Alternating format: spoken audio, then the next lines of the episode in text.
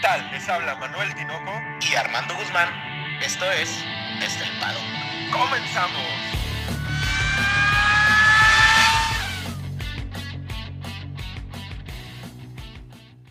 Armando, cuatro palabras. 2021, segunda parte. La segunda parte, Tinoco. Y esta segunda parte no, se me hace que no como las películas que siempre la segunda parte es peor. Se me hace que esta segunda parte, Tinoco, se pone color de hormiga, Tinoco. Hoy empiezo con las palabras desde el principio. Desde el principio. buenas tardes, buenos días, buenas noches, Tinoco, ¿cómo estás? Muy bien, muy bien. Agradecido darles la bienvenida a todos ustedes a su podcast favorito de Fórmula 1. Ya es semana de carrera, ya por fin mañana. Mañana ya tenemos Fórmula 1, Armando. Entrevistas, prácticas libres, clasificaciones, checo en el podio, lo normal, lo de cualquier fin de semana. Oye, Tinoco, pero ¿no sientes que está un poco apagada la Fórmula 1? Bueno, desde mi punto de vista la, la siento como, como, que, como que no ha despertado, ¿no? Y, ¿sabes qué, qué, me hace pensar? Yo nunca he creído en las casualidades, Armando. Entonces, ya Toto Wolf y, y Christian Horner dijeron que entre Spa y, y, Sandor se tiene que dar el anuncio de la pareja de pilotos para el 2022. ¿No será que adrede están no dejando decir tantas cosas para que el bombazo llegue con más, con más, pues, con más auge, cabrón, con un putazazo, un madrazote así de, de publicidad? No lo sé, no lo sé, me parece algo curioso porque a lo mejor a lo mejor se da por, por falta de actualizaciones de otras, de otras escuderías, ¿no? O sea, todo lo que vemos es alrededor de, de un Red Bull o Mercedes, incluso pues ahora hasta el señor Stroll Tinoco por ahí casi lo tenemos tras las rejas, este, pero siento muy calmada la Fórmula 1, algo muy, muy tranquilo, de hecho se pone buena, pero por, ahora sí, veramente por carrera, cero, cero chisme, cero nada, Tinoco. Sí, lo único que ha salido eh, últimamente, pues es el, el, nuevo premio que da la Fórmula 1, el Overtake Award, que pues a mí básicamente no, no, no es que reste nada, pero tampoco me, me suena que suene, de, que sume demasiado, Armando. Pues se me hace que es un, es un es un este premio totalmente mercadológico, ¿no? O sea, como, como estos, como estos de que si se saben todos los, los campeones del mundo de, de, toda la historia, se me hace que es, es, algo parecido, ¿no? O sea, al final, al final, pues Hamilton y Verstappen, pues no, va a ser muy difícil que tengan el mayor adelantamiento, a menos que pase que se, que se vaya hasta atrás como Hamilton y remonte, ¿verdad? Pero se me hace muy complicado o sea, definir algo por ese premio. Realmente se tiene que dar la situación, pues, para poder este, tener ese premio, ¿no? Que realmente es un premio, pues, sin, sin ningún valor. Y, y básicamente es, eso es lo que, lo que traen de mejoras para el Gran Premio de Bélgica, el, el premio para los, la mayor cantidad de adelantamientos en la temporada este premio es auspiciado por una criptomoneda que se llama crypto.com. De hecho, el premio se llama crypto.com Overtake Award y únicamente determina quién hace más adelantamientos y se le da un trofeo al final. No suma puntos, no, no, pues, nada. no, no es nada, ¿no? no nada, nada más genera ahí otro tipo de gráficos que me, me parece es lo más interesante del premio, ¿no? Los gráficos que vamos a ver durante todo el fin de semana de cómo están las posiciones en ese mundial, que no sé si deberíamos de llamarle mundial, o sí, hermano. No, no, no, vaya, es una simple estadística hecha premio. Es como, sí, es la verdad, Tinoco, o sea, suma más en básquetbol un, el, premio al, al, que tenga mejor porcentaje de tiros libres que, que este premio, es la verdad. O sea, realmente no, no, no tiene nada que ver. Y sabes qué, Tinoco, realmente no, no creo que sume ni reste en, el, en, la, en cuestión de los pilotos. Creo que suma y resta, más bien suma a, a, la cuestión divertida de ver la Fórmula 1. Yo creo que es algo interesante decir, ah, mira, o sea, tiene y a lo mejor al final que estén peleando dos por un adelantamiento, ¿no?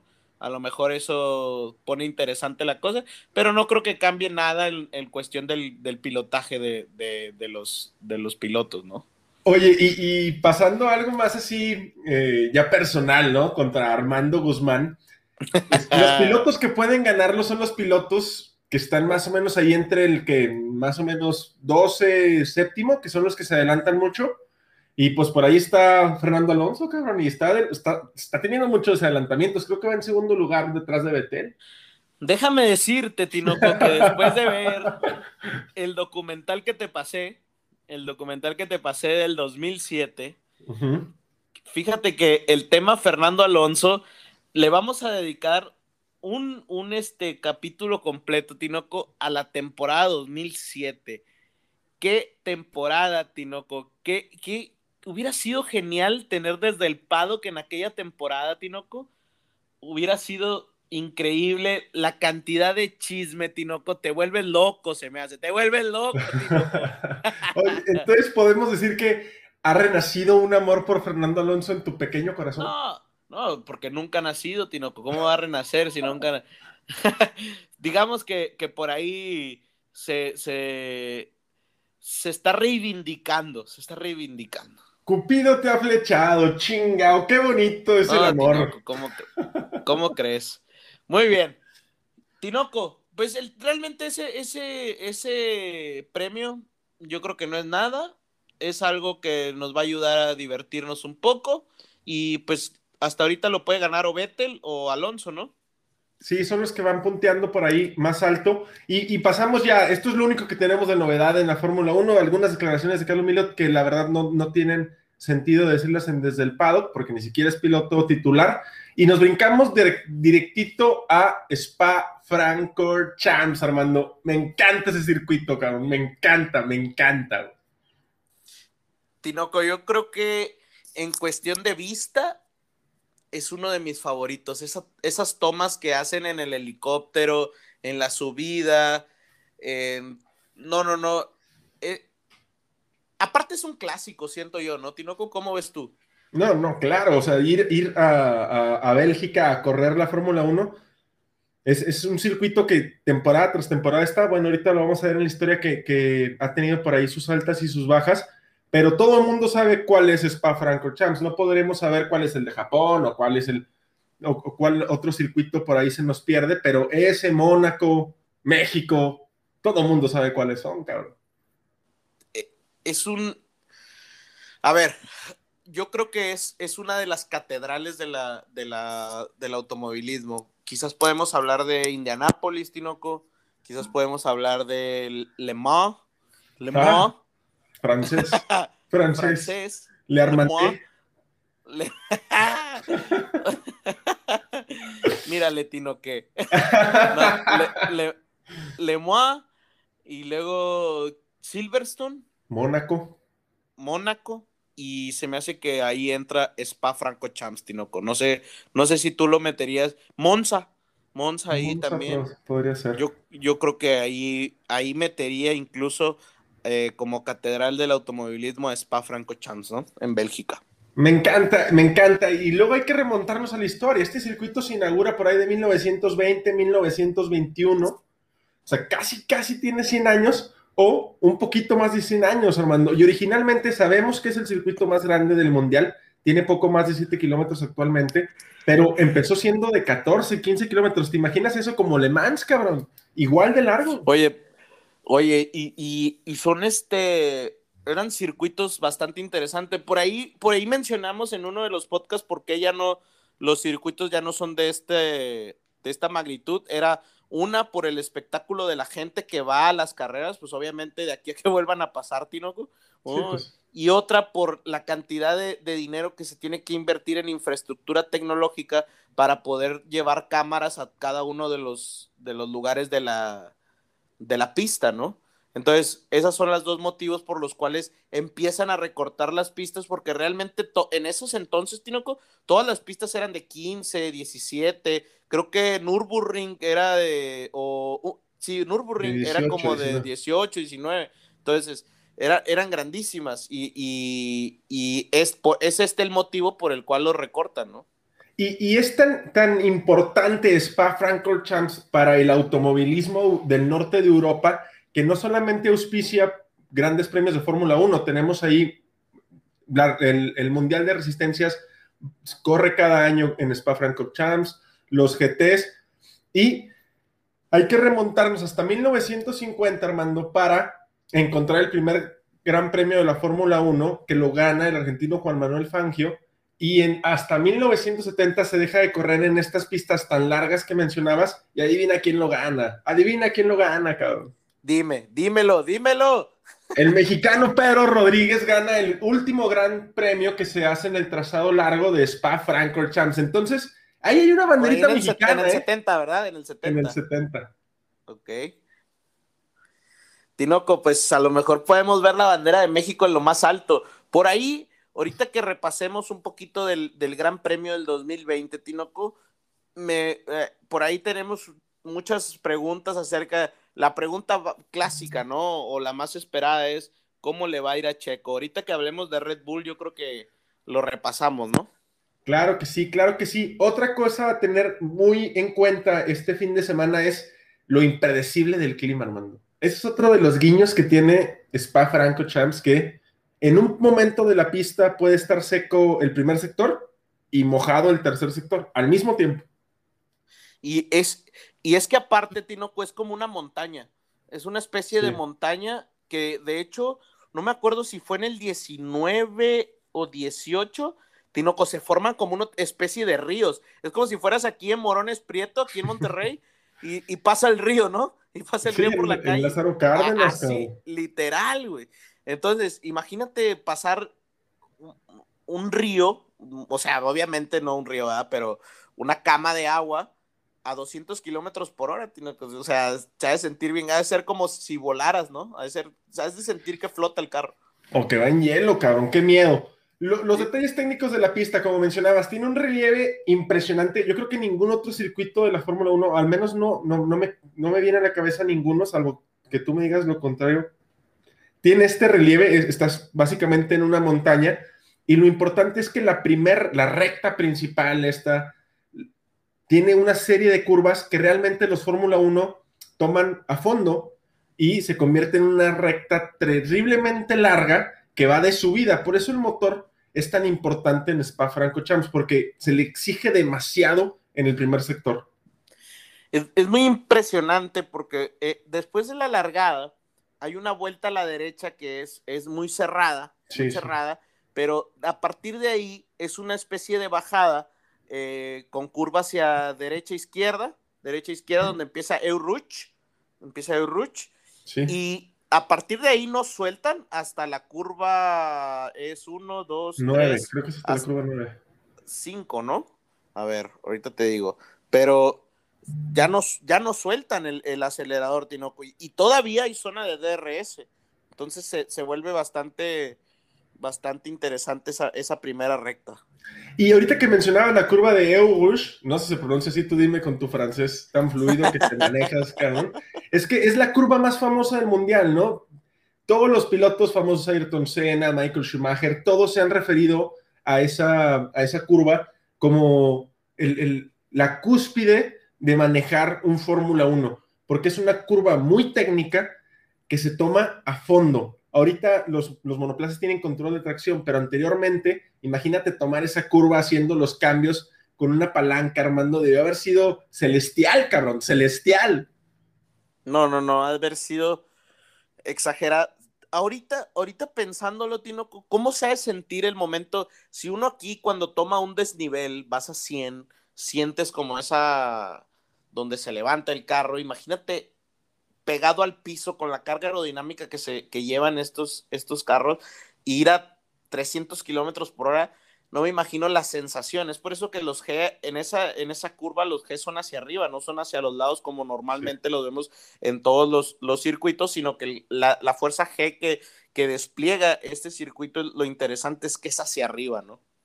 Sí, sí, es un circuito que, que somete a una presión muy fuerte a los pilotos físicamente, ¿no? Los, no tienes un descanso realmente en cuanto a la sensación de las fuerzas en tu cuerpo. Es muy importante también comentarles que, ah, a diferencia de otros circuitos, Armando, Spa Franco Champs representa también una, una complejidad absoluta para el setup del, del coche. ¿Por qué? Porque es un circuito motor dependiente en el primer sector, aerodinámicamente dependiente en el segundo, y en el tercer sector, ocupas mucho la potencia del motor, pero también una buena carga aerodinámica que te pegue al suelo, porque la mayoría de las curvas son de alta velocidad. Entonces, los equipos, los pilotos y la, el trabajo que realizan en, conjunto se vuelve importantísimo. Es, es, muy demandante en la cuestión de equipo este circuito. Y es que, por ejemplo, si vemos el primer sector, Tinoco, pasando Euruch, que, que de hecho son dos nombres, es la 2 es Euruch y la 3 tiene otro nombre, no recuerdo. La, Rouge, la, la, Rouge, pero, pero es conocida como Euruch toda, ¿no? sí, claro. 2, 3 y 4. Y al terminar la recta, cuando entran las 5, ahí hay una pequeña chicana, pero esa chicana se toma muy rápido, Tinoco, que te despliega a una, a una recta, a una especie de recta, pero que después tomas una U, una U seguida de una vuelta rápida. Y en esta vuelta rápida, Tinoco, es donde vemos bastantes, eh, pues ahora sí que adelantamientos porque alcanzan a meter el carro rápido después con la carga aerodinámica y es donde los carros con buena carga pueden salir rápido de la curva 9 y ya en la 10, 11, 12, 13 y 14 es donde se van preparando para agarrar la curva de 15, 16 y 17, que son las que mencionas que van a fondo, pero el carro tiene que ir pegado al piso, porque al final de cuentas son vueltas a la izquierda que, que se toman a máxima velocidad, ¿no? Seguida de la última chicana, ¿no? Sí, la última chicana, de hecho, es la única curva. Hay dos, únicamente dos curvas de baja velocidad, que es saliendo de la, de la recta principal y antes de entrar en la recta principal. Esta chicana se conoce como la chicana del autobús y es la única que se toma a menos de 100 kilómetros por hora. Todas las demás se toman a 100 kilómetros por hora. Imagínate, cabrón, ¿no? De bajada y a 300 kilómetros y si aparte está lloviendo, nomás te persinas y esperas que no venga botas. De, de, hecho, la chicana de 5, y, 5 6 y 7, esa, esa máxima velocidad, la toman acá, se levantan los carros, o sea, donde la toman a, a máxima, porque de hecho los, los, los, este, los pianos tínocos son muy altos, pero los pianos en, en este circuito en especial los puedes tomar. Ah, es que, es que juego Fórmula 1, Tinoco. no, pero los puedes tomar como una especie de rampa para acomodarte y así lo toman los pilotos, lo toman como una especie, están muy levantados, entonces los toman por la orilla y eso hace que los empuje de regreso a la pista, ¿no? Sí, sí, hay que también tener en cuenta y no se les vaya a pasar que es un, un, gran premio muy chiquito, a pesar de que el asfalto no es tan abrasivo aquí, no, no es muy, muy abrasivo, no es muy demandante con los neumáticos. Al ser un circuito tan largo, únicamente se dan 42, 44 vueltas. 44 lo, vueltas. Lo que, lo que impacta en que si entras una vuelta antes o una después, pues luego no hay tanto margen para, para defenderte de un undercut o de un overcut. Es también muy importante la estrategia. Si se fijan, es un circuito muy complejo, muy completo, cabrón. Y, creo que se puede venir algo, algo interesante en cuestión de que, ok, en el, primero, en el primer sector vamos a tener un Mercedes fuertísimo, pero vamos a tener un Red Bull fuertísimo en 2 y 3, Tinoco. Entonces, ahí es donde la, la, el setup pues va a marcar diferencia. Algo parecido a Hungría, ¿no? Ándale, sí, sí, sí. Pero creo que aquí se vuelve, aquí, aquí es muy diferente porque aquí hay mucha área de adelantamiento, Tinoco. Sí. Ya, ya, eso es lo que estuvimos buscando previo al, al, a este podcast. Aún no sabemos si Red Bull va a hacer el cambio de, de motor. De, motor. No han publicado nada. Volvemos a lo mismo de que al final la Fórmula 1 está un, un, poco parada, pero pues Red Bull me imagino que si lo va a hacer, lo va a anunciar hasta el último momento, Tinoco. Sí, claro, no, no, va a dar ningún tipo de ventaja contra los odiados rivales de Mercedes. Entonces, yo creo que hasta, es más, incluso no me extrañaría que las prácticas libres o el, viernes incluso vayan con un motor ya utilizado y monten la nueva unidad de potencia hasta el sábado antes de las prácticas libres 3. Yo creo que es más, más bien por ahí por donde van a tirar los toros este fin de semana. Sí, se yo creo que van a jugar ahí estratégicamente con la información quién sabe, pero, pero pues se, va a volver complicado, Tinoco, porque lo que iba a decir es que al final de cuentas, este es uno de los circuitos en los que se pueden hacer mejores adelantamientos. Entonces, si tú ahorita te arriesgas a, penalizar. a penalizar y que te penalicen, pues tienes 44 vueltas para remontar, sabiendo que realmente el, el motor Honda está jalando bien en las rectas, puedes hacer una buena carga durante el segundo sector y no dudo que para la vuelta 20 ya haya remontado, Tinoco, sobre todo Verstappen, ¿no? Sí, sí, claro. Sería una, una, una jugada pues anticipada por parte de Red Bull penalizar en la primera carrera en la segunda temporada y todavía te quedan pues otras 12 carreras para intentar, otras 11 carreras para intentar, eh, intentar pues quitarte esa penalización de encima. Vamos a ver qué pasa. Es un circuito que se presta para que la gente penalice. Aquí ha penalizado todo el mundo, ¿no? Nos encontramos por ahí historias de pilotos que tenían, creo que 100 lugares hacia atrás con los motores, pero pues no, no, no te puedes ir tan atrás. Y lo importante también a tener en consideración cuando empiecen a ver la carrera todos ustedes es la largada. La largada es sumamente importante en Spa Franco Champs. ¿Por qué? Porque en la primera curva no caben todos los carros. Así es. Entonces, por ahí, ojalá Valtteri Bottas esté muy, muy atrás para que si ese su desmadrito no nos toque a nuestro checo de oro, cabrón, porque ya dos, ya, ya me voy a encabronar, Armando. No, Tinoco, si yo estaba preocupado de que te diera algo la vez pasada con tu coraje. Pero bueno, Tinoco, ¿qué te parece si damos los, los, los horarios antes de que nos metamos al cómo vamos? Claro. Al cómo llegamos. Tinoco, este es una, una recuerden, primero que nada, recuerden que es un, es un triple header, ¿no? Son tres carreras eh, seguidas.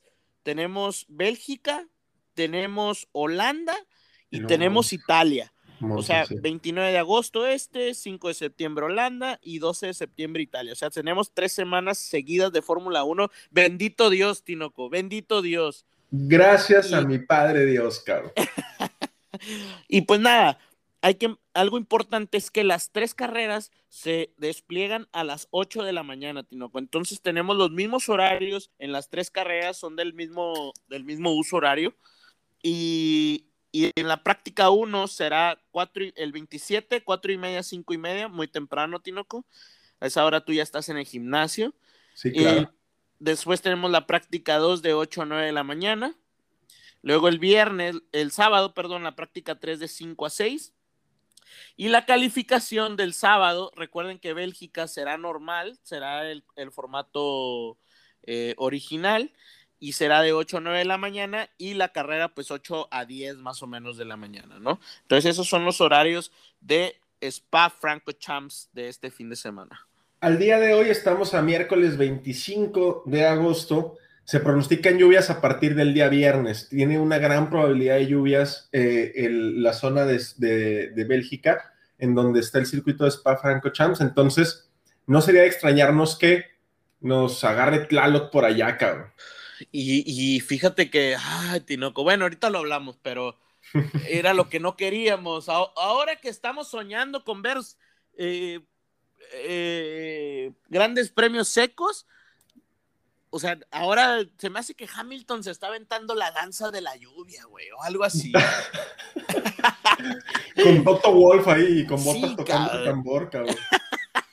Oye, pero bueno, esos son, esos son los detalles de Spa Franco Champs y vamos a entrar directito a cómo llegamos porque a pesar de que, de que pues hubo un parón de verano muy importante con pocos chismes y con poca, con poca, poco, movimiento en, en la Fórmula 1, pues hay que retomar cómo llegamos a, la segunda parte. ¿Cómo quieres empezar ahora, Armando? ¿Cómo quieres empezar? ¿Empezamos destruyendo Mercedes? no, no, no, vámonos con constructores, de constructores de abajo para arriba, ¿no? Para irnos metiendo a la, a, la mera mata. Al mero mole. yo creo que podemos empezar con tu equipo favorito, Tinoco, tu otro de tus pilotos favoritos, Haas y Nikita Mazepin. Fíjate que me gusta más Miki. Pero Sí, podemos empezar con ellos. ¿Qué ha salido de Haas estas semanas? Lo mismo de siempre, ¿no? Se le pide a los pilotos que su batalla sea demasiado limpia, que no tengan problemas. Por ahí sale este, no me acuerdo del nombre del principal de Haas, a pedirles que por favor, Gunther Steiner, tienes razón, muchas gracias, a que no se, que no se den, que no se den golpes, ¿no? Que no se den golpes fuertes. Por ahí también sale un, un gráfico interesante que a pesar de que Nikita empezó a tomar la temporada, Mickey Schumacher tiene creo que uno, un millón de dólares en gastos más que, que Nikita. Es demasiado. Por ahí, Tinoco, creo que lo más relevante de estos pobres es que el 15 de septiembre sale en Netflix el documental de Michael Schumacher. Entonces hay que estar pendientes. Ese documental dicen que va a ser algo así como The Last Dance de Michael Jordan, ¿no? Que así como el gran ídolo puede caer, pues Michael Schumacher también, ¿no? Oye, y aprovechando, voy a dar el dato desde el paddock del día de hoy, porque un 25 de agosto de 1991, en Spa Franco Champs hacía su debut, debut un joven Michael Schumacher supliendo a otro piloto en la escudería de Jordan. Entonces ahí está su dato, va de la mano junto con la, el estreno del documental, Armandito. Y aquel, aquel, aquel automóvil tan famoso que estaba patrocinado por Seven Up, ¿no? Así era un, Jordan verde. Así es, era, era aquel, aquel carro que la historia de Michael Schumacher, de hecho, deberíamos abordarla, Tinoco, porque es interesante cómo llega y cómo hace después todos los movimientos ahí contractuales que de negocio bastante, pues, turbios, ¿no? Turbios y polémicos. Pero bueno, esa es otra historia, Tinoco. Esperemos que, que Mick y, y Mazepin pues tengan oportunidad. La realidad es que ellos están ahorita ocupando el, el 19 y 20 lugar, pero pues ya lo único que están esperando es un 2022 mejor al de, al de ahora, ¿no? Sí, empezar con las regulaciones en un, en un auto de cero y con un poco mejor rendimiento para poderlos ver en, otro tipo de, escalafón en la parrilla. Por ahí nos brincamos extrañamente con Alfa Romeo, porque ya Williams está en octavo, hermano.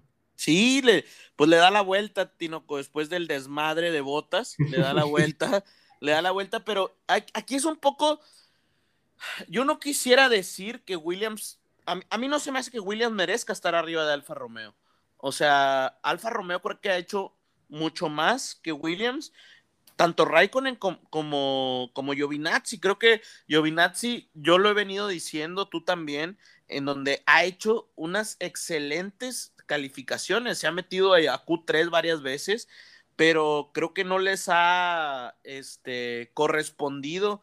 Ahora sí que el dios de los puntos de la Fórmula 1, Tinoco.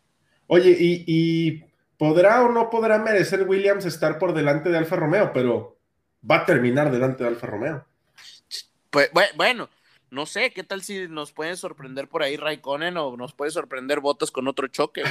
que le abren a Botas, Pero bueno. Por ahí se vayan de rodillas. Por ahí, por ahí creo que lo más importante de Alfa Romeo es la polémica de Raikkonen que ya platicaste, ya no, ya no, tú no lo platicaste hace unos podcasts, en donde el CEO pues dice, si Raikkonen se quiere quedar, se queda. Si no, pues bueno, déjame buscar. Pero a mí me suena que se queda, Tinoco. Me suena que se queda. Y con la estabilidad de Ferrari, no dudaría que Giovinazzi se vaya y traigan a otro para tener una dupla más fuerte. No sé qué pienses, si, si tú crees que se pudiera dar. Por ahí está sonando también esta semana mucho, claro, puros rumores y puros chismes eh, que Valtteri Bottas ya estaría muy, muy asegurado con Alfa Romeo. Digo, está este chisme, está el otro chisme que Hamilton salió diciendo que él quiere a Valtteri Bottas, entonces todo es un juego. Recordemos que Ferrari pues está muy, muy importantemente posicionado con, con Alfa Romeo. Alfa Romeo. Entonces, yo sí no veo a Giovinazzi, le quedan 12 carreras para probar que puede quedarse en la Fórmula 1, lo veo muy complicado y esa presión a Antonio suele sentarle mal. Lo que puede pasar el, domingo es que dé un carrerón y que empiece a despuntar y que empiece a firmar su papelito para quedarse, ¿no? Por ahí, por ahí me gustaría mucho tener esa pareja finlandesa. Creo que, creo que Alfa Romeo le pudiera apostar como a ese marketing. Recordemos que Finlandia tiene una capacidad de dinero increíble, brutal. Entonces creo que por ahí temas de marketing son, son dos pilotos, a lo mejor que con lo que puedes hacer mucha mercadotecnia, Tinoco, la pareja de hielo, puedes hacer muchas cosas de, con ellos que, y que realmente yo no dudo que Botas pueda hacer un buen trabajo y puedan hacer un buen desarrollo eh, teniendo la visión hacia quizás un 2024, o sea, hacer un buen desarrollo durante unos dos años y en 2024 tener un carro competitivo y que Raikkonen se, se despida en el 2024 peleando por ahí en la punta, ¿no? Yo creo que, yo creo que Alfa Romeo, para empezar, yo creo que tiene el recurso para poder pelear ahí, ¿no? O sea, al final es una escudería pequeña, sí, pero con un respaldo muy, muy grande de, de, de Alfa Romeo y Estelantis, Simón. Sí, vamos a ver qué pasa con los Alfa Romeo. Nos brincamos con Williams. Yo creo que lo más interesante de Williams es que cuando la Fórmula 1, hoy por la mañana, el miércoles en México, saca los horarios y las duplas de pilotos con los que va a estar presentando el Gran Premio de Bélgica, para el que no sepa, la Fórmula 1 hace una entrevista y siempre pone a dos pilotos de escuderías diferentes. O de la misma, o de la, o misma. de la misma. Sí, sí, o de la misma. Son dos pilotos siempre. Este, a que no sabes cuál es la primera entrevista. ¿A quién crees que emparejaron? A ver, a ver, a ver. ¿Cuál es el careo? Pusieron a Russell. Tú, tú, tú tienes que adivinar el otro, cabrón. Eh, no me digas que es Valtteri Bottas. Sí, sí. Por ahí se me hace que Netflix estuvo ahí, o La Rosa de Guadalupe, no sé cuál de los dos, tratando Oh, de hacer una novela. Televisa, güey, Televisa. Televisa. Pero eh, está interesante, ¿no? Cómo la Fórmula 1 también ya está empezando a jugar con esta mercadotecnia de, de ese asiento tan deseado de Mercedes, de ese, de ese asiento y dos pilotos. ¿Cómo, cómo, cómo lo pusimos una vez al podcast? Sí, cabrón? sí, sí, sí. Como, como la novela, ¿no? Entonces, está interesante cómo la Fórmula 1 ya empieza a jugar con esa mercadotecnia y la está aprovechando para, para su beneficio. Ahora, ¿qué, qué, qué podría decir tanto Bottas como, como Russell? O sea, al final va a pasar lo que pasó cuando pusieron a Verstappen y a Hamilton juntos, güey. En donde la, eh, la, la media, o sea, quiso, o sea, provocar, los va a querer provocar y al final lo único que va a pasar es que Bottas va a decir que no tiene nada que declarar y Russell ahí sí creo que pudieran pues desestabilizarlo un poco, ¿no? Al, al final es un chavo, güey. A final de cuentas, los periodistas son, son, son, son muy cabrones, y hay unos más que otros, y van a intentar obtener algo, ¿no? Y, y de lo que se obtenga van a, a, sacar y van a dar rienda suelta a las plumas durante todo el fin de semana. La presión podría ir para los dos, incluso yo creo que más para Botas, un fin de semana con lluvia, desde el jueves presionado por los medios. Mm, O sea, aunque Russell sea chavo, pues el que va, el que va a perder en un Williams, Sí, no, no, no, realmente Russell no tiene nada que perder. Y por ahí, Tinoco, pasamos a un Aston Martin que me da coraje verlo con 48 puntos, porque realmente Aston Martin debería tener 66 puntos, Sí, Tinoco. Sí, Debería sí. tener 66, me da coraje verlo ahí, porque si, si, si nos ponemos serios, ese bloque de Aston Martin, Alfa Tauri y Alpine es un bloque de 5, 6 y 7 que, que está muy bueno, Tinoco. O sea, está muy cerrada la pelea y que le hayan quitado 18 puntos a Aston Martin con Vettel. Al final, me sorprende que Vettel no haya dado cl- declaraciones, ¿eh? Incluso cuando en, las, en las entrevistas post carrera, eh, pues no menciona nada, pero porque no sabía. Pero después ya todo lo demás, pues fue meramente político y, y ya ahí no tiene nada que ver. Pero Vettel, pues a mí me hubiera gustado un poquito de, de influencia, pues un cuatro veces campeón del mundo. No, pero si estás presionado por el siete veces campeón del mundo, pues no. Siete es más grande que cuatro, ¿no? Yo creo que. Ah, qué bueno que lo, qué bueno que lo entiendes, Tinoco. Qué bueno que lo entiendes. Oye, es, es una lástima por Vettel, ¿no? Ese, ese segundo lugar se lo ganó a pulso, por ritmo, perreando, aprovechando bien la carrera, gestionando una carrera de forma terrible, sabiendo cómo posicionar el carro, cuándo atacar, cuándo defender, cuándo largarse, cuándo no hacer nada. Y que lleguen y te lo quiten así a, a, a mansalva, pues, pues no, me, deja un sabor amargo en la boca. Pobre Aston Martin. Aston Martin está lidiando también con la situación de, de, Lance, de Lawrence Stroll, que monetariamente no le va a pegar a Aston Martin, ¿no? Sabemos que este tipo tiene todo el dinero del mundo, pero mercadotécnicamente, tú como, como máster en mercadotecnia, ¿le puede pegar? ¿Puede pegar esta situación a Aston Martin? ¿A los pilotos? ¿A la escudería? El, el problema es que cuando tenemos problemas, y, es un tema más financiero, más que de mercadotecnia, Tinoco, al final recordemos que si una marca que cotiza eh, que tiene acciones empieza con este tipo de rumores, normalmente las inversiones se retiran. ¿eh? Entonces, eso es, eso es un tema que se le puede dar a Aston Martin. Pero a ver, estamos hablando de una de las marcas más importantes de, Sí, de claro. Gran Bretaña de toda la Sí, vida. claro. Eh, una de las marcas que está regresando a la Fórmula 1, que trae un impulso muy, muy fuerte y que realmente Tinoco, Cognizant, BWT, son, son a lo mejor no muy conocidas aquí en México, pero son marcas impresionantes, o sea, son marcas que multinacionales, Tinoco, que de millones y millones y millones y millones de dólares que no, no, no acabamos con los millones de cuánto facturan, ¿no? Y que ya tienen un bagaje importante dentro de la Fórmula 1. No creo que se vayan a retirar, pero sí creo que le va a poner una presión al, pues el CEO de, de, Aston, de Aston Martin Racing, que es este Lawrence Stroll, en, el sentido en el que le, ese protagonismo que tiene tanto dentro del paddock, pues puede verse, ah, pues ese es un cochino que vende influencias y se las vende a su compadre Toto Wolf, ¿no? De ese tipo de, de mala mercadotecnia, creo que le pueda llegar a pegar. Y al final, al final crea este como buenos y malos, ¿no? crea como este buenos y malos que existe dentro de la Fórmula 1. Y creo que aparte, Tino, algo, algo que me gusta de, Aston Martin es que eh, realmente no han hecho malas carreras. El problema es que han tenido mm, pues carreras en donde les ha ido, donde no puntúan y, y, es donde se va mal, porque realmente Vettel, pues dos segundos lugares reales, dos segundos lugares, y por ahí Stroll siempre se mete en el décimo, se mete en el noveno, ¿no? Sí, sí, sí, raro. Eh, va, va hacia arriba Aston Martin, empezó muy mal y nos brincamos con, una escudería que tú adoras. O sea, tiene dos pilotos que tú pues pides por ellos cada vez que te, que te levantas en la mañana, te vas a dormir pensando en ellos, que son Fernando Alonso, tu patrono. No, no, no, te estás equivocando. Por eso me quedé pensando, Tinoco. Sigue Alfa Tauri. Ah, poco. Ah, es que Ocon ganó, Ocon ganó y, les metió 25 puntos, cabrón. Así es. Tenemos un Alfa Tauri con 68 puntos, Tinoco, con un Gali y un Sunoda que recordemos que en el 2020 se da el adelantamiento más genial que quizás yo he visto y lamentablemente fue a, a mi checo de oro, pero es uno de los adelantamientos en donde dije, estos güeyes están locos, Tinoco. Y se dio en Spa Franco Champs, en donde Gasly, saliendo de la primera curva, le pone al lado el carro a Checo y Checo no suelta, ¿eh?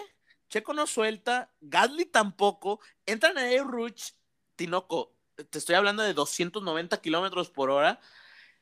Y no sueltan, todavía Checo en la recta le vuelve a tirar el carro y no, una cosa impresionante. Por ahí si tienen chance, deberíamos publicarlo, Tinoco. Dile Alicia ahí que, que, que, publique ese, esa parte de la carrera. Es, una, es algo impresionante ver esos carros a toda velocidad entrando por la curva de la colina, ¿no?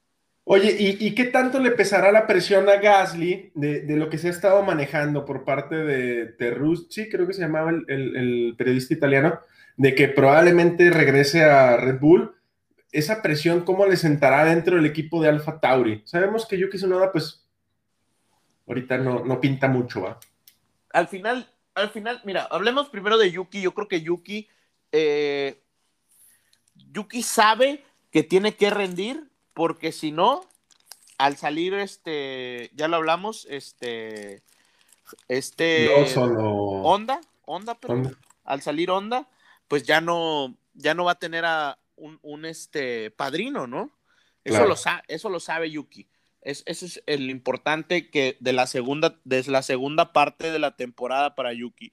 Y en el tema Gasly, yo creo que la, lo, cómo se lo está vendiendo Red Bull a Gasly es como, a ver, ya no queremos que Alfa Tauri sea, sea una segunda escudería. Queremos que tú seas el primer piloto de, de una escudería que pelee también hacia podios, ¿no? ¿Y no se te hace cruel lo que hace Red Bull con Pierre Gasly?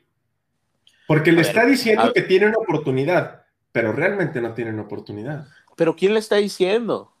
No, no, no. O sea, todo el mundo, toda la mercadotecnia, todas estas eh, estrategias de mercadotecnia que se lanzan, en donde Helmut Marco dice que tiene opciones. ¿Tú crees que él no las absorbe y, y vislumbra eh, que realmente pueda obtener una butaca en Red Bull? Eso se me hace cruel. Tú y yo sabemos que el futuro de Pierre Gasly está fuera de la escudería. Sí, no creo que, no creo que su futuro esté en, Red Bull. Y sabes qué me preocupa un poco, Tinoco, que realmente ya no tiene opciones en Alpine. O sea, ahorita, ahorita hablando de, de, de Alpine, pues Alpine realmente es, está muy cómodo con Fernando Alonso, que realmente de, de, en las 11 carreras, pues repuntó porque había hecho unas muy mal arranque y se fue acomodando y Ocon, pues hasta ganó. como que se estabiliza la pareja de Alpine, ¿no? incluso vemos esta buena onda que tienen Ocon y, Fernando Alonso en Hungría, cómo festejan, cómo Fernando Alonso le se guarda un poquito para que festeje y cómo Sebastián, este, Ocon voltea y lo abraza y le dice que es gracias a él y tal. Ese tipo de, de compañerismo dentro del equipo podría marcar la diferencia para que Alpine se posicione por encima de Aston Martin y de Alfa Tauri. No, y, al final recordemos que Ocon, pues también es francés, ¿no?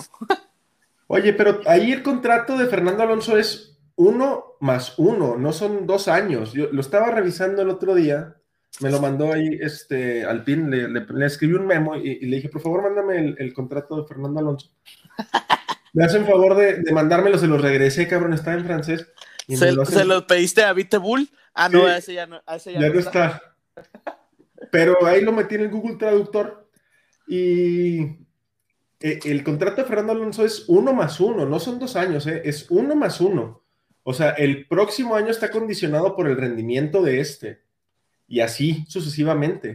Pero a ver, a, ver, a ver, a ver, estamos hablando de que realmente no lo voy a defender porque luego ya vas a decir que lo amo, pero la realidad, Tinoco, es que ya está rindiendo. O sea. Sí, claro. Y aparte, yo creo, Tinoco, que después de lo que pasó con Hamilton en esta carrera, pues no, no dudo que Alpine esté con Fernando Alonso por los cielos, ¿no? No, claro, claro, no. Y, incluso hoy puso un Twitter encriptado, va a sacar la segunda temporada de su serie. E, e, está bien posicionado Fernando Alonso, pero como que los papeles se invirtieron, Armandora Qué bonita gorra Kimoa traes, ¿eh? Se te ve muy bonita. No, ¿cómo crees? ¿Cómo crees? No, por ahí luego se va a volver loco un amigo que es saloncista. No, no, no. Yo sigo, yo chequista, Tinoco. Yo soy ah, chequista. Vamos a ver qué pasa con Alpine. De Alpine nos brincamos a Ferrari. Así es. Ferrari, ¿qué podemos decir de Ferrari, Tinoco? A mí me cuesta pensar que Ferrari esté en el cuarto lugar. O sea, eh, eh, si en el 2019, en el 2020 me costó verlo, en el, en, el, por allá del sexto, ahorita que ya se supone que despertó, me gustaría mínimo verlo en tercer lugar y mínimo peleando con, el, con Red Bull y, Mercedes. Hay, hay, una declaración interesante que da Matías Binotto que incluso nos enseña un par de cosas. Eh, sabemos que este año se congelan los motores y ya no se pueden tocar hasta el 2025. A raíz de las declaraciones que da Matías Binotto, Armando y yo nos pusimos a investigar y nos dimos cuenta que sí estaban congelados los motores hasta antes del inicio de esta temporada, pero todos los equipos tenían la posibilidad de hacerle un upgrade a cada uno de los elementos de la unidad de potencia a lo largo de esta temporada. Seguramente. Y, así respectivamente hasta el 25, ¿no? Exacto. Seguramente Red Bull y Mercedes llegaron a Bahrein ya con esos upgrades en el motor, pero Matías Binotto dijo que ellos no, que ellos estaban esperando para lanzar ese motor, esa unidad de potencia, hasta su tercera unidad de potencia, lo cual sería como en la carrera 16, 15 más o menos, 17 por ahí.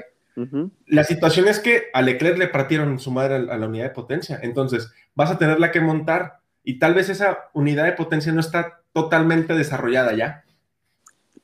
Pero a lo mejor sí podemos ver un cambio en la potencia. O sea, a lo mejor, a lo mejor ahorita en, Spa, recordemos que Ferrari se ha caracterizado más por su potencia en los, en los motores que su aerodinámica, Tinoco. Entonces a lo mejor podemos ver un, un por ahí un, un, este, un buen desempeño dentro de Spa Franco Champs, ¿no? Sería el revulsivo que necesita Ferrari para pelear más de cerca con los McLaren. La velocidad punta de Ferrari, o sea, Ferrari está compitiendo por ser el peor motor de la parrilla. Sí. Sí, sí, sí, es cierto lo que comenta Matías Binotto y, realmente llegan con un upgrade importante a su unidad de potencia, pues la velocidad punta, que es donde realmente eh, pues llora o, o, desfallece mucho el Ferrari, la Ferrari, podría pues ponerlo más cercano hacia los McLaren.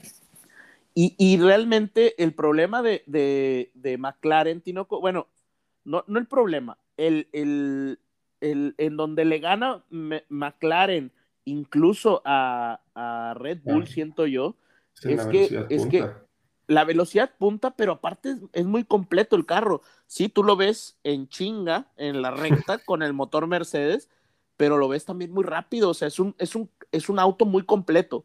O sea, no sale despacito de las curvas, pues. Sí, sí, entonces yo creo que para ver a, las Ferraris delante de los McLaren como tú quieres, como lo apostamos incluso al inicio de la temporada, que tú, lo posicionabas ahí en el tercer lugar, esta, esta, este upgrade que puede tener es, necesario, o sea, es indispensable que, que, lo lleven, ¿no? Ya no sé si es PA, pero pues no sé, probablemente después de, de Monza va a tener que ser necesaria ya esa unidad de potencia. A ver, y, hablemos que, Ferrari, siento que no ha hecho un mal papel después de, de 2020, pero no, pues al final es, la, es Ferrari, Tinoco. O sea, Ferrari está condicionado a estar ahí arriba simplemente por ser Ferrari. Sí, pero además de que va a tener este upgrade que ya están este, muy esperanzados a 2022, tienen una pareja de pilotos que es, fenomenal. Yo creo que es la pareja de pilotos más equilibrada ahorita actualmente con, con la condicionante de Sergio Pérez, por la cuestión de, de, que no se ha acostumbrado al 100% al RB16B. Entonces, eso te da un bagaje importante para la segunda parte de la temporada y para afrontar el 2022, cabrón. Creo, que, creo que me gusta mucho esa pareja. El problema, ¿sabes qué veo yo? Que veo un Carlos Sainz muy competitivo, un Leclerc que creo que no ha tenido la oportunidad de ser segundo piloto, porque desde que llegó Ferrari apabulló a Vettel. Y si nos ponemos un poquito más críticos, siento que ha sido más consistente Sainz que el mismo Charles Leclerc. No sé qué pienses tú. Lo importante, sí, también lo considero así, pero lo importante es que ahorita tienen un rival en conjunto, que es McLaren. Eso va, o bueno, que es Lando Norris, la verdad.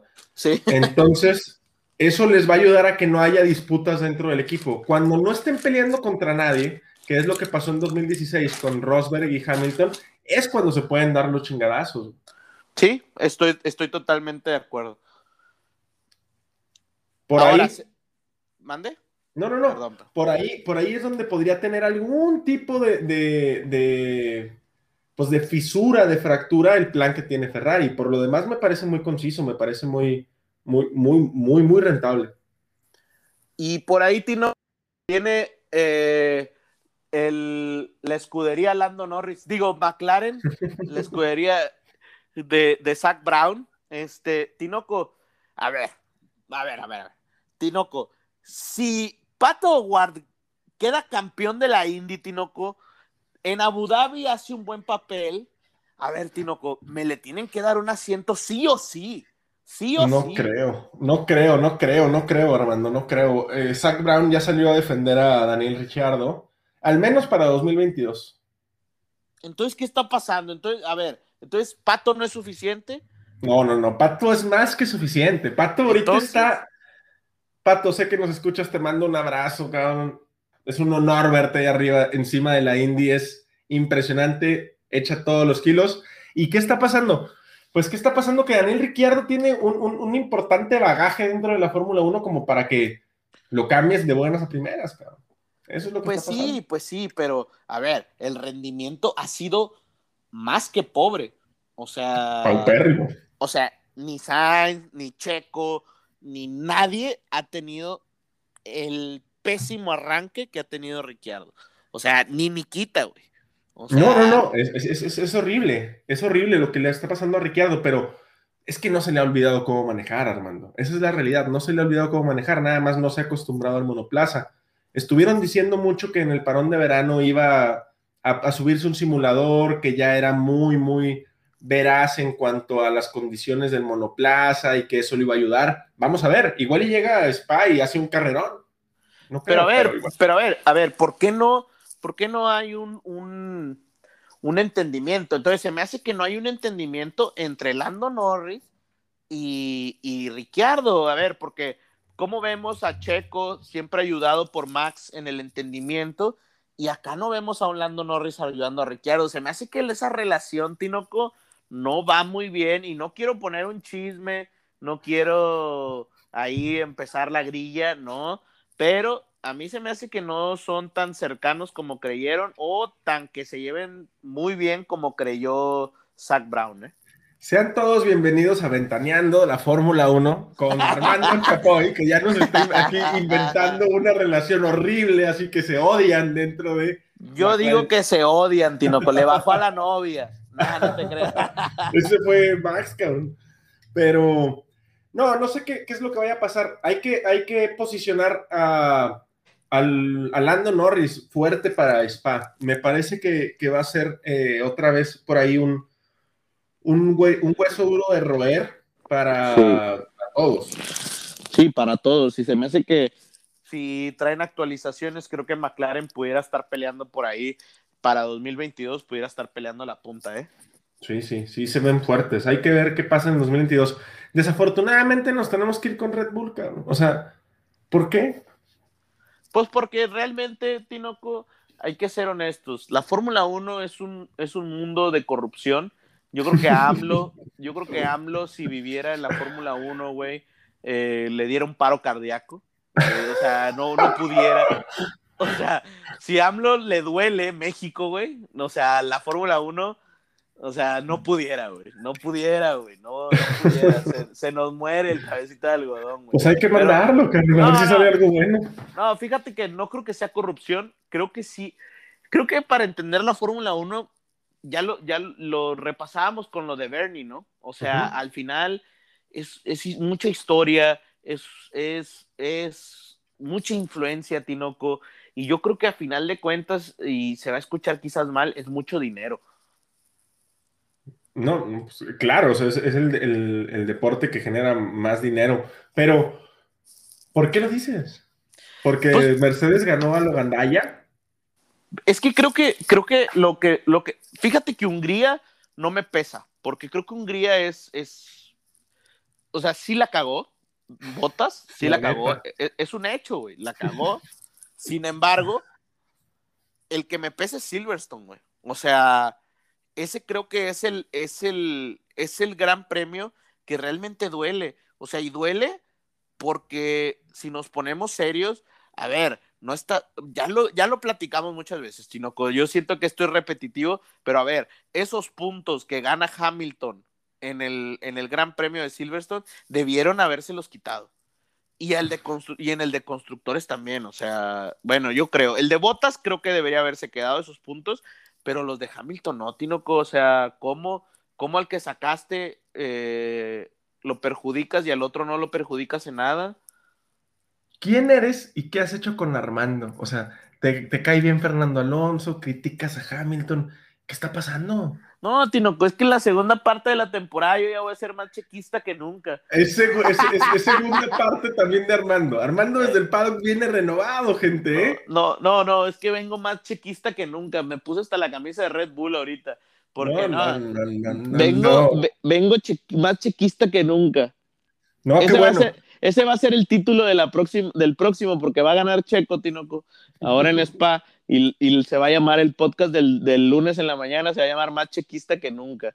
Oye, y pasando a Mercedes, ¿qué te parece lo que está haciendo Hamilton con sus declaraciones? ¿Por qué vendrán influenciadas? Para los que no tuvieron oportunidad de escuchar estas desafortunadas declaraciones, Hamilton dice directo, de frente y fuerte que él quiere a Valtteri Bottas dentro de Mercedes, que él no cree que haya un mejor piloto para Mercedes que Valtteri Bottas. Esto es producto del miedo, de, de, del conformismo. No, no, no, ¿Por qué? ¿Por qué va a ser conformismo? Porque es más fácil dominar a Bottas que a Russell, yo creo, no sé. Pero no, a ver, tú tienes un equipo que gana, Tinoco. O, me vas a dudar que gana ese equipo? No, no, no, sí está ganando, sí ha ganado. Está ganando, está ganado, ¿no? Y si gana otra vez, yo creo que la realidad es que debiese darle la... Si vuelven a ganar, si vuelve a quedar en segundo botas, si vuelve a, obtener el título de constructores por el equipo, yo creo que el asiento debiese seguir con botas. O sea, ¿tú por, para qué lo vas a cambiar? El hecho es, yo creo que, yo creo que, no, no creo que sea por miedo. Yo creo que Hamilton ve más por la estabilidad del equipo, por la comodidad, eso sí creo, o sea, la comodidad, no creo que sea miedo. Tinoco, a ver, se está enfrentando a Max Verstappen. Yo entiendo que George Russell es, es un chico maravilla, pero está Max Verstappen, Tinoco. Yo hice una pregunta nada más, relájate, que no te salga no, Hamilton que llevas dentro. No, no, es que, es que es que te pones muy en contra de él, Tinoco, y no siento, yo no siento que sea así. O sea, yo siento que, que realmente Hamilton está viendo por una, por el equipo, porque siga funcionando, porque ha funcionado, y, y tú mismo dirías, ¿por qué lo quieres cambiar? Sí, algo que funciona no lo toques, ¿verdad? Porque lo vas a desmadrar. Pero, Exactamente. Pero es que Mercedes no se puede esperar hasta el final del, del, año para dar su alineación de pilotos, Armando. Eso desestabiliza a Mercedes más de lo que lo estabiliza. Que él salga y diga las cosas que dice, a mi juicio, totalmente en contra de Hamilton, por supuesto, ya me conocen. Este, desestabiliza más a Mercedes que lo que lo estabiliza. Por ahí, por ahí creo también, Tinoco, que, que tienen como estas fechas de lanzar declaraciones ellos mismos, eh, manejadas por Mercedes, Tinoco. ¿Cuántas veces no hemos tenido a alguien atrás de los pilotos, o sea, para antes de decir sus declaraciones? Y yo creo que mucho tiene que ver lo que Mercedes le manda decir. Este, decir y no dudo que, que sea para darle tranquilidad a Botas, porque al final Botas pues tiene que acabar la temporada, Tinoco. O sea, al Ah, final no, sí. Bottas tiene que acabar la temporada y creo que, que el hecho de que Hamilton de estas declaraciones están más enfocadas por ahí, enfocadas por ahí. Creo que también, y regresándome un poquito, Tinoco, algo que me gustó mucho es la relación de Max con Checo. Eh, creo que Checo ah, en las, eh, para Prime F1 de España este, da unas declaraciones en donde dice que están enfocados en el, 2020, en el 2021 y que también en las mejoras para 2022 y eso me llamó mucho la atención. Si ya está hablando de 2022, entonces, este, y lo están incluyendo en las mejoras, pues eso puede ser un buen augurio, ¿no? Claro, tú no incluyes un piloto que no sabes dónde va a estar para que La sepa la ingeniería temporada. de tu carro. Exactamente. Muy bien, y vamos a terminar hablando de Sergio Pérez. ¿Por qué? Porque nos han dicho cómo le va a ir a Sergio y otra gente nos pregunta que cómo decimos nuestro pronóstico si la Fórmula 1 es, es, es- es- es imposible de, de ver qué va a pasar. Estamos de acuerdo con eso, pero pues porque nos gusta hacer el drama y nos gusta tentar a la suerte, chingado. Jugar con el azar, Tinoco. Sí, sí, eres un taur, Armando, eres un taur. Eso sí, que ni se, di- que ni se dude. Pero, ¿qué, qué esperamos de Checo en Spa? Sinceramente, yo espero que regrese renovado, descansado. Estuvo, tra- estuvo trabajando en Milton Keynes la semana pasada, me parece. Antes Dos de eso- semanas, se aventó dos semanas. semanas. Sí. Antes de eso, incluso estuvo por México un tiempo, descansando de la Fórmula 1. Se le ve, se le ve concentrado, se le ve incluso emocionado con la segunda parte de la temporada. Fíjate que por ahí en las entrevistas yo lo vi muy bien. Me encanta la, la mercadotecnia de Red Bull, ahí donde lo muestran, creo que lo muestran muy completo a, Checo, de hecho lo muestran entrenando, ahí en sus historias lo ves relajado. Creo que es el signo de la madurez, ¿no, Tinoco? O sea, al final creo que se le ve bien. Creo que por fin él siente que ya, ya entiende el carro, ¿no? O sea, creo que ya, ya lo entiende y creo que ya hizo todas las pruebas suficientes y me gustaría verlo en un spa lo más fuerte posible. Creo que es desafortunado el 2020 para Checo en, en Spa por la cantidad de, de- por el safety car que se da ahí con Giovinazzi y Russell, que de hecho casi nos mata una, una llanta a Russell en aquella ocasión. Sí. Este, es desafortunado porque realmente Checo estaba haciendo una estrategia muy buena de llantas eh, que, que creo que le puede ayudar en esta ocasión. Si Checo eh, lo arriesgan a que arranque con rojos, logra ponerse en una buena posición, Tinoco está para pelear con medias en la al final de la carrera. O sea, entonces creo que Checo puede ponerse en una muy buena posición, aun y cuando tenga que pelear con rojos la quali 3, ¿no? la quali 2, perdón. Pues esos son nuestros pronósticos para lo que va a pasar en Spa Franco Champs. No se pierdan su siguiente capítulo el lunes por la mañana para em- empezar con toda la semana. Y déjame mandarle un saludo, Armando, a Ilse Paola Núñez, que ella nos escucha desde la ciudad de Durango. Por ahí platicó ella con una amiga mía que, pues le encantaba que dijéramos cosas que no siempre se dicen dentro de la transmisión. Y pues nada, Ilse, muchas gracias por escucharnos. No dejes de escucharnos, te mandamos un gran abrazo y un gran saludo. Yo quiero mandar por ahí también unos saluditos rápidos para mis amigos Tinoco, los, mis amigos del alma. Este, ahí eh, por ahí el domingo vamos a echar una barbacoa en la mañana para ver la carrera en casa del Christopher. Por es cierto que estuvo aquí en la en una de los podcasts. Eh, por ahí vamos a echar una barbacoa el domingo. Un saludo para todos y pues al final el domingo, Tinoco, 7:45 empieza la transmisión y estar listos, Tinoco. No, una, una recomendación, F1 TV es una muy buena inversión, no muy cara, Tinoco, y que al final creo que eh, pues está muy padre porque ves toda la previa y todo el final, ¿no? Claro, claro, no es porque nos estén patrocinando ni nada, ya quisiéramos. Bueno, bueno, pero, bueno. pero sí, eh, sí, sí es una buena inversión, la verdad. Por ahí, si tienen la oportunidad, pruébenla, no es muy cara. Y si no, pues esperen los resúmenes desde, el Pado, que también es casi, casi como si lo vieran, porque tenemos una capacidad narrativa, cabrón, impresionante. Tinoco, me emociono, me emociono porque se viene el Gran Premio de Bélgica, Tinoco, y de veras que, Tinoco, algo me dice que vamos a poner el título que te dije hace rato. Ojalá, me ojalá. Me guardas un taco, cabrón. Excelente podcast, Tinoco. Nos vemos el día domingo para Recuerden, el lunes por la mañana tienen su podcast favorito, como mencionó Tinoco. Hasta luego, Armando. Box, box. Box, box, Tinoco.